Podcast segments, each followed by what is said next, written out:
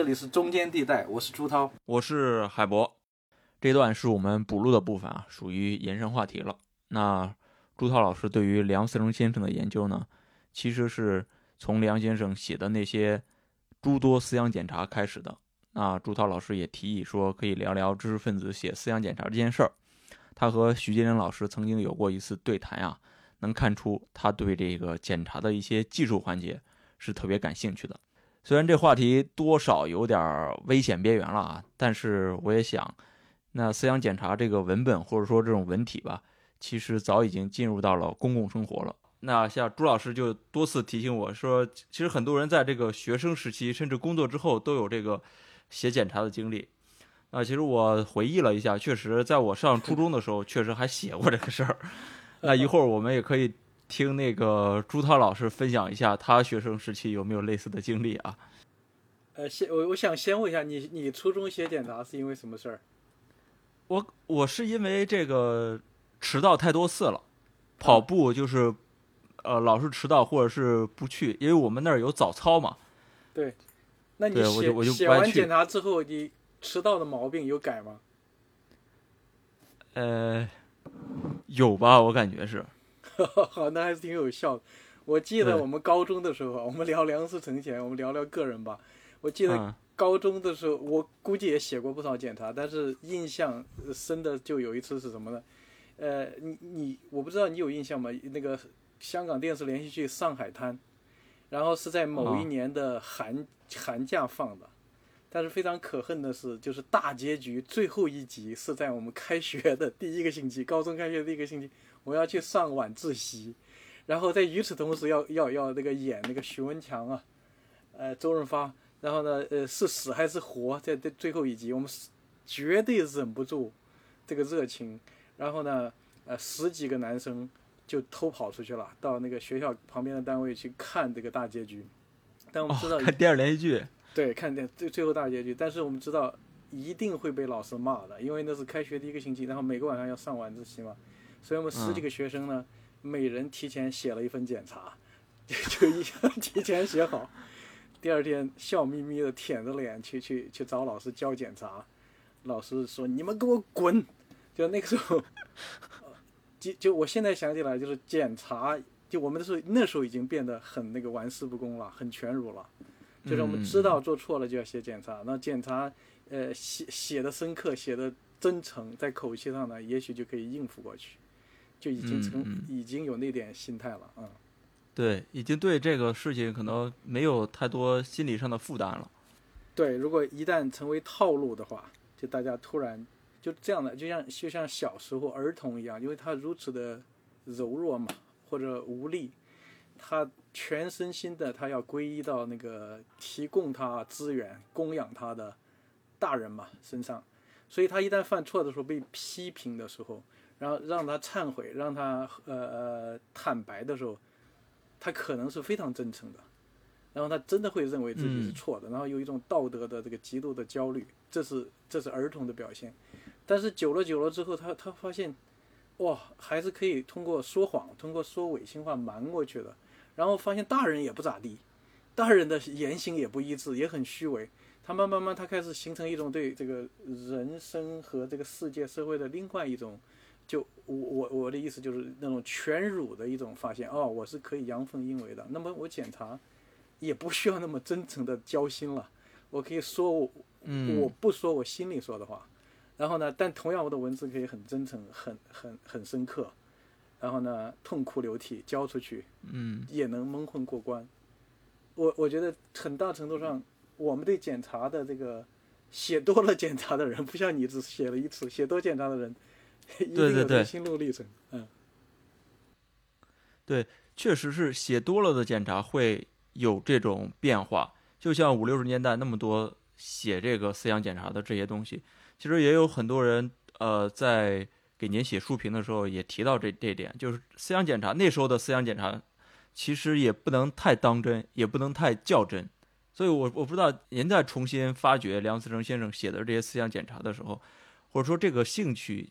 这个思路是怎么建立起来的？然后你怎么去舍掉那些不能当真的东西？开始写这本书之前，最大的震撼就是这梁思成突然发现梁思成写的这么多，就我们刚才说写的数量，这个是很重要的一个议题。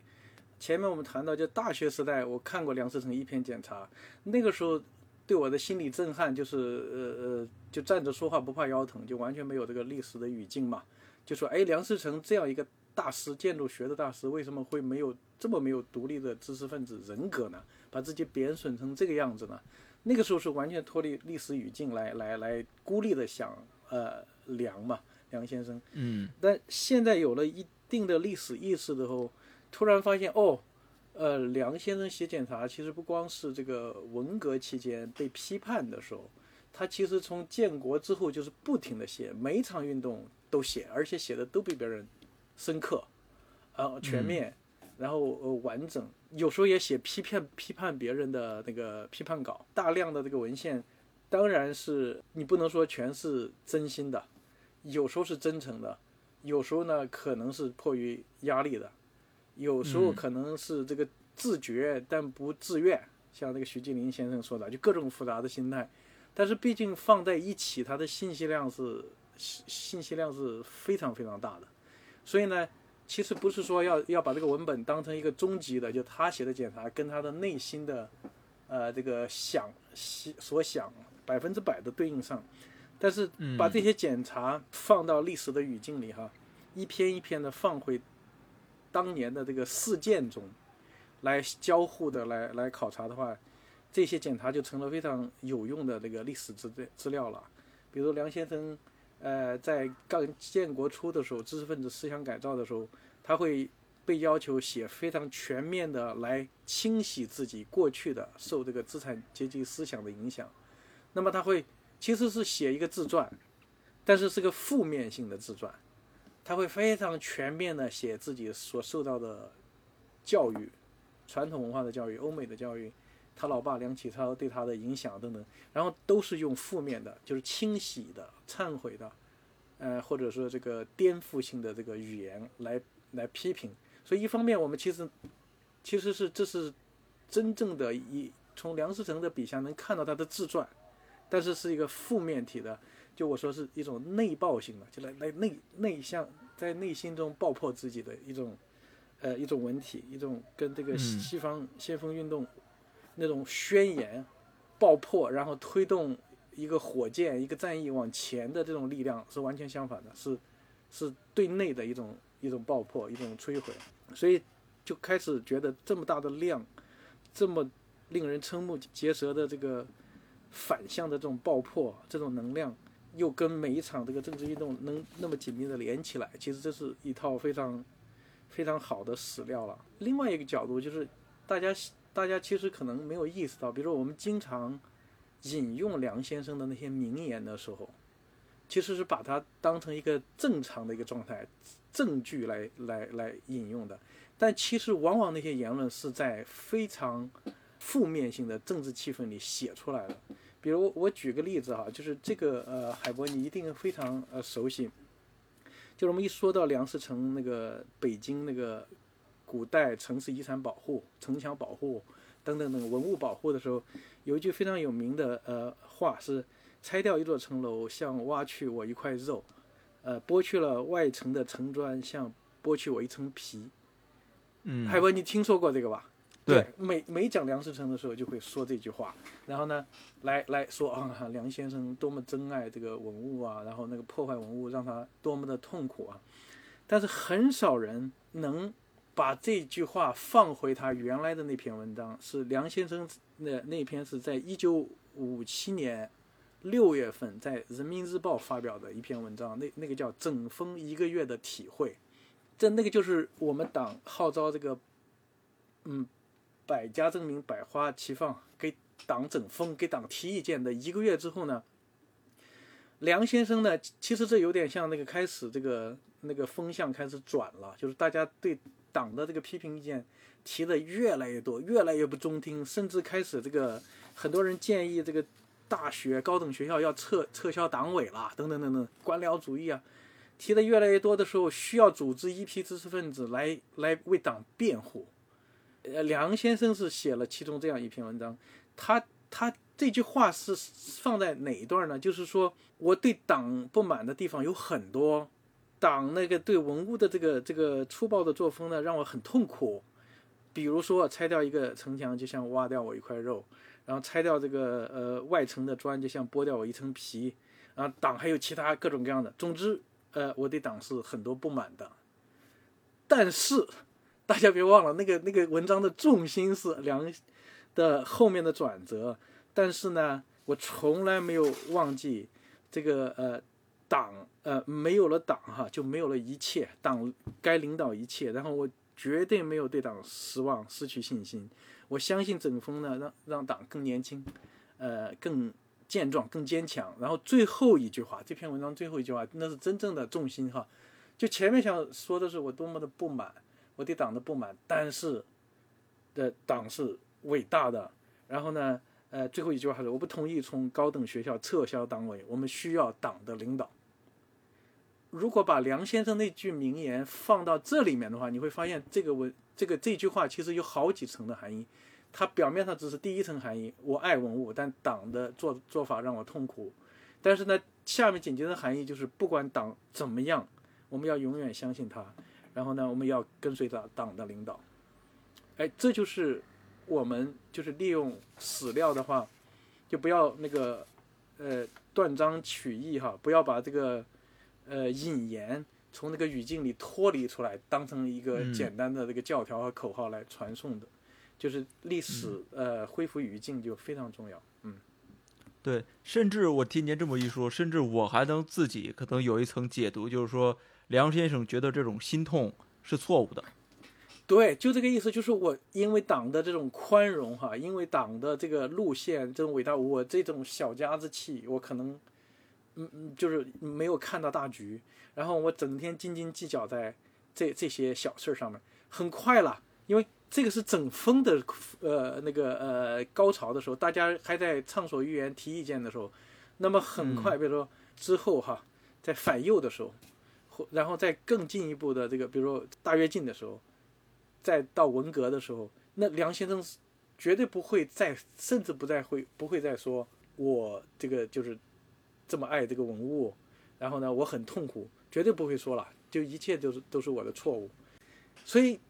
你不能简单的把一个一句话把它拎出来啊，然后呢，孤立的来理解了。对你刚才说这个意思，其实就是就是这样的，每一句话里面都有微妙的好多层次。嗯，对，所以您从您的这个书籍来看，大概能梁梁先生写了多少篇思想检查呢？从您这个搜集的这些史料上来看，有些有些没有正式发表，然后。那也呃很多，其实也就在各种媒体上正式发表，大概有有至少有二十几篇左右，然后我就不算那个反右时期的这个批判稿哈，批判别人的，就是他的各式各样的那个思想检查和这个报告，嗯，当然还有这个他还有二十几本那个工作笔记哈，那个就是不是公开的思想检查，然后他会有在这个笔记里面会就是自己自省修身式的这种忏悔哈，也还也是有的。大量的文字，嗯嗯，那其实我们就像聊良辰方案不是凭空出现的一样，我们也来聊一下从技术角度啊，聊一聊这个所谓的思想检查这件事儿，它是怎么来的，从哪出现的？它肯定也不是从凭空出现的这么一事儿，它肯定可能在我们的传统中有这种东西，可能是俄国的一个传统中舶来的一个东西。那具体是什么东西呢？它是怎么承接到演变成五十年代那种思想检查的呢？对你，你你问这个问题非常有意思。然后你先说是从我们的自己的这个传统，然后呢，是这个现代的这个苏俄、苏联的这个传统哈，这两个传统的这个嫁接。对，就或者就像那个马克思主义中国化似的，它既是肯定有中国的一些特色，也也是一个外面的思想过来的。一定是的，长期以来哈，就是很多学者倾向于呃认为是这个苏俄传统，很明显的。呃，等一下，也许我们可以更细的聊，就是呃，斯大林对知识分子的大清洗，哈，就这个这个词儿，purge，清洗，不光是说对知识分子群体这个人数的这个清洗，哈，流放啊，嗯，枪杀，还有思想的这个清洗，就是写思想检查。苏俄那边的传统，就是呃套那个斯大林的一句话，就是思想检查对这个共产党员来说，就像空气和水一样重要。就是那那他们当然是非常系统化的，在党内党外哈，尤其是对知识分子要要写这个思想检查。那那苏俄这个传统从哪里来呢？就很有意思啊。就是写梁思成这本书的时候，写完的时候，其实一直在看这些东西啊。苏俄的传统，有学者分析，实际上是有一部分传统是这个东正教，就是这个基督教、天主教哈，他们传回去这种忏悔。就是实际上是从宗教来的，就是那每周你跑到那个教堂里去忏悔一下，就是把因为每个人都有原罪，知识分子可能在党的这个运动中呢，原罪就会更厉害，因为他是剥削阶级、小资产阶级，那那每周去忏悔，来把心里的这个就是埋埋藏的这个这个罪过哈，倾吐出来，坦白，confession 啊，然后呢？你就可以更好的、更容易接近神，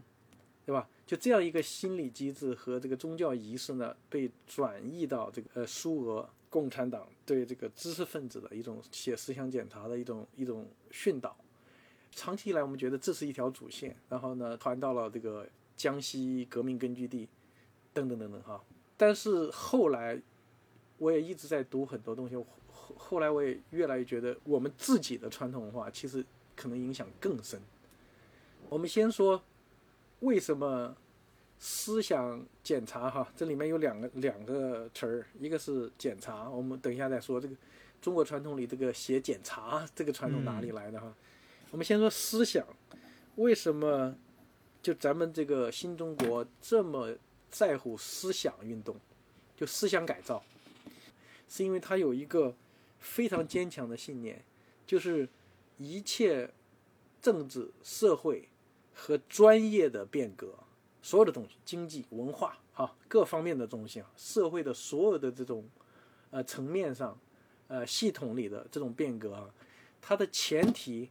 其实是思想和文化的变革。这个恰恰是中国传统文化里很深的一部分。呃，很多学者，包括林玉生先生就指出来，你看五四运动那么激进的反传统。其实恰恰的，就是证明，就它是中国传统文化中的一个很深的一个极端的表现，就是反传统，就是思想的变革。他相信通过思想的变革，能把中国，呃，能把旧的中国砸烂，然后能推动建设一个新中国。那而那是第一步的，很少大家谈下面的专业的。比如各个专业的这个文化领域的、科学领域的，其他各个呃，就是很具体的那些事儿哈。专业里面的议题，不见得是大的那个思想能统筹的，或者说思想变革发生了，但是有可能专业的这个呃思考和话语，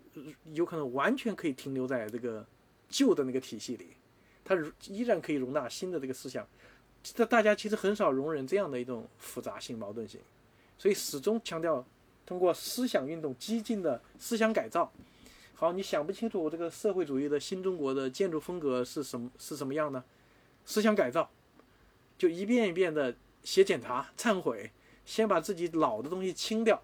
清掉之后呢，他就期待着你一定会诞生新的这个建筑思想，能能解决新的这个专业的问题。其实往往不是这样的。我觉得这个是非常有意思，包括现在我们就是做什么事儿，当然现在专业主义要强很多了哈，但很多时候你会发现，要进行一些大的一些，呃，公关的时候，专业上的挑战要克服的时候，先来一场这个政治上的这个思想的动员，然后呢，期待这个主观能动性可以驱使你解决很多专业的问题，我觉得这是一个。真的，中国社会生活中一一个很大的特色，到现在都还都还有。我也记得，呃，以前八十年代听过一个相声，就是那个也挺蠢的一个相声，就当时讽刺文革嘛，说什么只要路线对了头，没有棉猴就会有棉猴，就相信思想路线原则对了，什么都可以解决。就是这这是一个大的一个，呃，我觉得是信念吧。然后下面就说这个写检查。我在那个出书之后也开始读很多啊，以前呃写的时候也读，大概现在慢慢慢慢的理出来几个线索。这个这个传统真的是让让我非常震惊。我我肯定是没有能力写写出来，但我希望有学者能写出来，叫《中国思想检查史》，我觉得 会会非常有意思。比如说哈，我大概顺一顺，就是我读到的这个资料学到的哈，我们就是差不多很早的时候，当然不是说中国从中国呃诞生的时候，人就开始拼命的搞这个自自我的忏悔清醒，大概在元朝的时候啊，然后就是中国的三个呃呃信仰体系吧，我们说宗教啊，其中两个道教比较早开始，就是道教里面，比如说那个在农民起义军里面就可以有各种各样的宗教仪式，就是那个呃，用今天的话就是疗愈，就是你你有什么病，全部跑过来哈，就一群哈，这个在农民起义军里这些人生病的、病痛的人聚在一起哈，他们相信你一定是做了错事儿了，就是心术不正或者是品行不端，才导致你身体的这个病痛。然后在这个道士开始这个做这个做这个仪式哈，呃治治疗的时候呢，先让他们坦白，然后先先把自己做的这个罪行吐露出来。你你觉得这个其实就是一个呃跟基督教那种原罪忏悔其实很接近的嘛，类似。道教有，然后呢，呃，很快佛教也开始了。佛教大规模从这个呃呃呃传过来的时候。其实，在印度有这种悔过的这种大规模的仪式，佛教呢也开始兴起这个忏悔、忏悔仪式，而且道教、佛教互相在在借鉴、在在学。呃，比如说你就是你杀生，就最开始进入到就是写了，就是一开始口头的忏悔，然后后来就是这个忏悔要口头忏悔可以变成一个文字的记录，或者说干脆这些道士和僧侣就开始写自己的忏悔。啊，我杀了生，我我我前半生好吃，我杀了好多蚊子苍蝇，然后呢，我这个呃呃，就是对生命不敬，我傲慢，什么什么，开始忏悔，你要利用这种忏悔呢，清洗自己呢，来力求更新自我吧，就提升提升自我啊，到达另外一个一个境界，然后到那个儒教。儒教呢是比较晚的，其实是在那个有些嗯学者研究认为是这个从那个王阳明开始，就是那个宋明理学的时候特别强调这个内心，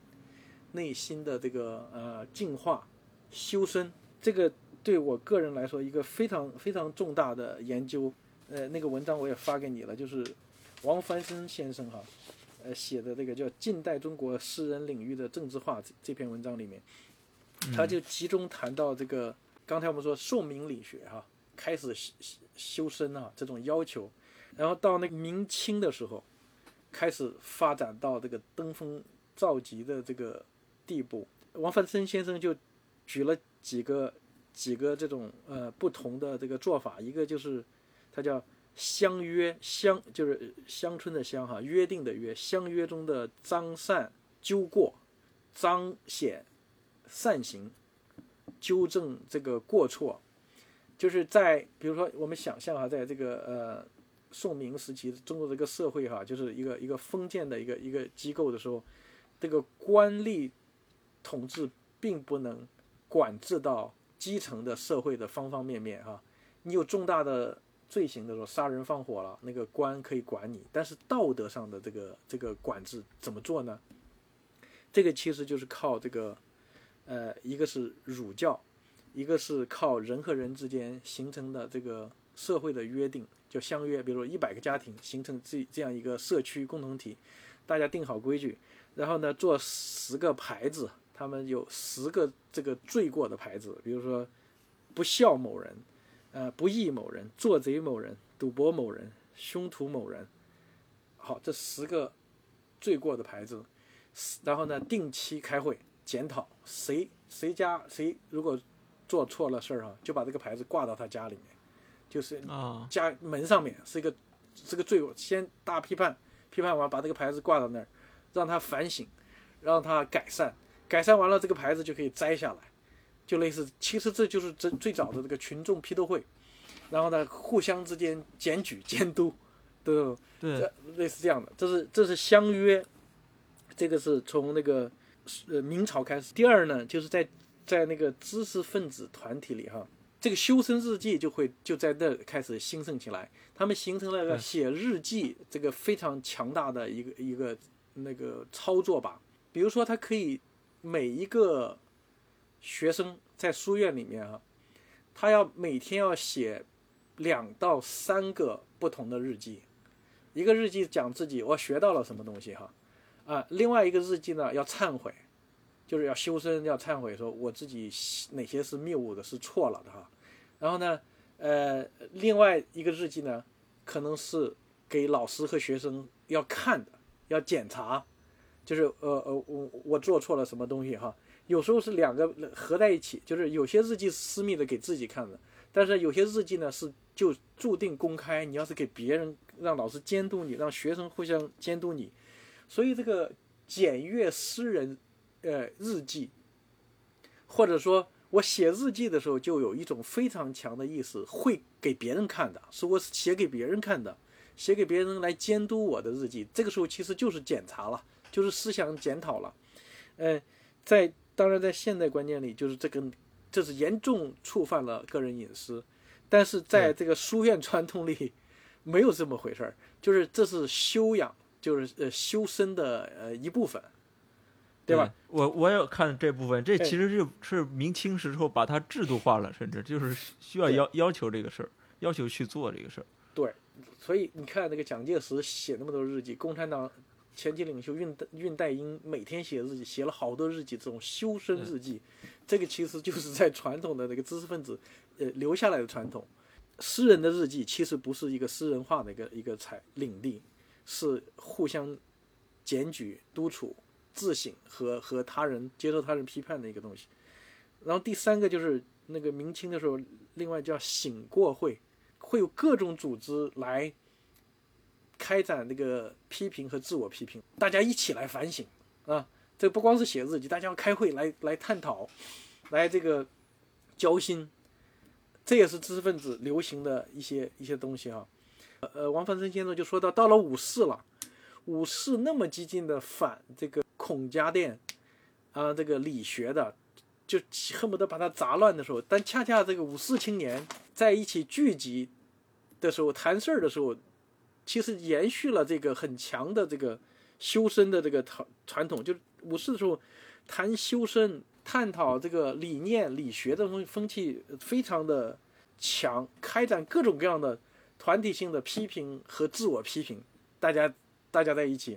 他提到一个非常有意思的一个线索，就是就杨开慧的父亲杨昌济先生哈，他当他是留学英国的。伦理教授，伦理学教授啊，但同时又是受这个晚清这个宋学和尤其是曾国藩的这个影响，曾国藩和颜元都特别的呃呃热衷写修身日记，然后杨昌济在这个湖南师范教书的时候呢，就鼓励毛泽东，当时也在，就一群呃一群学生写日记，然后互相传传呃各自写的日记。呃，这些学生组织后来组成那个新民学会，然后呢，也开始一起写日记，然后互相传，互相批评，然后这个新民学会后来就诞生了很多，就是共产党的元老。所以呃，就这篇文章呢，当然他再没有更多的这个很详尽的史料来证明。这个东西它连接到底是有多强哈？但是至少让我们知道，共产党在发展这个思想检查这个这样一个做法的这这个这条路上哈，不光是苏俄的传统，中国那个传统文化写这个思想日记、写检查这个传统一样的，可能是更强大。对，因为我看像王文森先先生写的这个文章里边也提到，就是其实他要求这个你写这个思想检查。是有一个模板的，相当于，就第一部分要自我概述，第二部分要怎么怎么着，第三部分是家庭成分跟社会成分，有这个模板，你需要把它，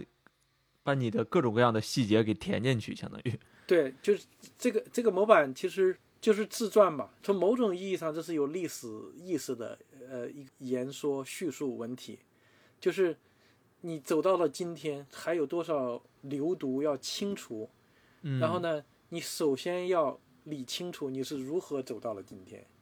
那么一定要回溯，就是这个忏悔，把自己的前史给梳理清楚。对对对，要把要历史要反思历史，要把历史反思，把自己的这个受到的这个思想的毒害的这个来龙去脉全部理清楚、说清楚，不能有一点点遗漏。写的不深刻，很多时候就是指你遗漏了。比如梁先生，呃，写写写那个受。受资本主义、美国帝国主义这种教育啊，这种资产阶级思想影响的时候，他可能会写漏些啊，忘漏掉了自己的老爸梁启超的这个资产阶级改良思想的影响，那他会再补上一段，然后基本上要要把你以前经过的所有的事儿都写出来，而且呢，都得写成负面的，哪怕是良好的意愿，但是你也执行的时候。执行错了，只有把它写全，把历史写全，然后再把历史呢全部摧毁，才能成就一篇所谓的就深刻全面的这个思想检查。这就是为什么有时候要一轮一轮的写。然后呢，当然不停的呃不同的这个政治运动呢，其实它的焦点有时候又不一样。检查的历史和文本资料是非常非常丰富的。嗯嗯。所以应该说，这个思想检查真的可以说是一种文体了，是吧？它应该有一个格式存在了，是一种，是一种，真的是一种格式了。对，我也我也经常在想，就是对我们说文体哈，就是这个词儿其实非常非常棒，就是呃，你要你要直接呃想那个英语的对应词儿，就是 style，就风格，显得就很就很浅薄，对。文体就是很很体系化，然后呢，它从表层上是一种文字的这个风格，但从深深层来说，它可能就是一种文化，就是呃一种就是我们陷入我们进入一种集体无意识的一种文化，就是我们言说的方式，呃是我们没有能力呃来反省的一种方式，就是就像我有我们比如写信的时候，写完了之后不由自主的会来一个此致敬礼。就在革命的这个文体里，你是不会怀疑这个事儿的。就是这样一个仪式，又是那当然你今天不会这样了，但是写惯了的话，它就成了个文体，就成了一个集体无意识的文化。这个呢，一定是深深的控制我们的思考的。有有几点吧，我们我们俩可以聊，就是比如说一个是有种很深刻的意识，就是我不管在写什么东西，我是写给别人看的。这个是呃，我觉得是很很可怕的，就是个人的这个私密的这个领域其实是不存在了。然后呢，我要表述的时候，我其实是一种表演。我哪怕写日记的时候，我会想着我的日记会被我的老师看，会会交给我的领导。我是其实在向别人呃表达我的皈依。那我肯定不把不会把我就是就是我我如果游了的话哈，我肯定不会把我私密的。我个人的那种最脆弱的地方会写出来的嘛，对吧？对，那我就这种高度道德化的表演，因为我还记得我们那时候上上初中，老除了这个日记是作为一种作业的形式展现之外，对对对，老师会要求你上去读这个日记的，对对对对，就他他会选一些这个这个写的他认为写的好的，然后叫学生上去这个。朗读一遍，我天！我现在回想起来，那个太那个场景简直太太太太魔幻了。对，就是这种高度道德化的表演，它给你形成首先一种心理意思，就是每个人都要有这个极强的道德焦虑，就是我们每个人都是如此的不堪，对吧？然后呢，我们不管是写日记，还是还是就是呃什么有意义的一天。不管是正面化的有意义一天，还是我今天做错了什么事儿哈，但是都成了一个嗯很大程度就是就是表演，就是我们要强调正能量，然后呢美好崇高的警察叔叔，然后呢呃这是我在这一天里学到了一个这个高尚的一课，然后呢我做错了呃一件多么无聊的一件事，我这个人如此的卑下，这是另外一个负面性的这个思思想检查，就从小我们在在这个被。教诲这个写作文，写作文的时候，就好的作文往往就是这样，就是有这个极强的道德的这个对绝对的道德、绝对的纯洁的那样一个一个呃真理的一个呃无条件的一个赞颂啊，非常抽象的一个东西，非常对小我，对这个卑微的这个不完美的、软弱的各种各样的这个 问题层出不穷的这种小我的这种鄙视。和践踏，啊，另外，我觉得还有一种是什么呢？就是具体的写写的这个文风哈，它会带来一个跟前面直接相关的，就是一种思维方式，就是对这个绝对的大词儿毫无这个反思的能力。这我这几年我特别痛切的就发现，好难跟一些学生交流，就是。他们会说一些词儿呢，就是就完全没有可能再有一次机会能跳出来说，哎，这个词儿意味着什么？就全是宣宣讲、宣言的这样的判断，而不是分析性的语言。呃，比如说哈，一个学生说我要设计一个，呃，在乡村振兴里我要设计一个中国画院，那。平时我们听这些其实是不会，呃，打打这个问号的。哎，我就偏跟他过不去，我就说你能不能跟我解释一下什么叫中国画？哎，他从来没有想过，哎，还会有在这个词儿上有这个呃疑问。我说你说中国画的意思是中国人画的画，还是在中国发生的画？哎，还是是指这个用这个毛笔，呃，和墨水墨画？他就说：“呃，水墨画。”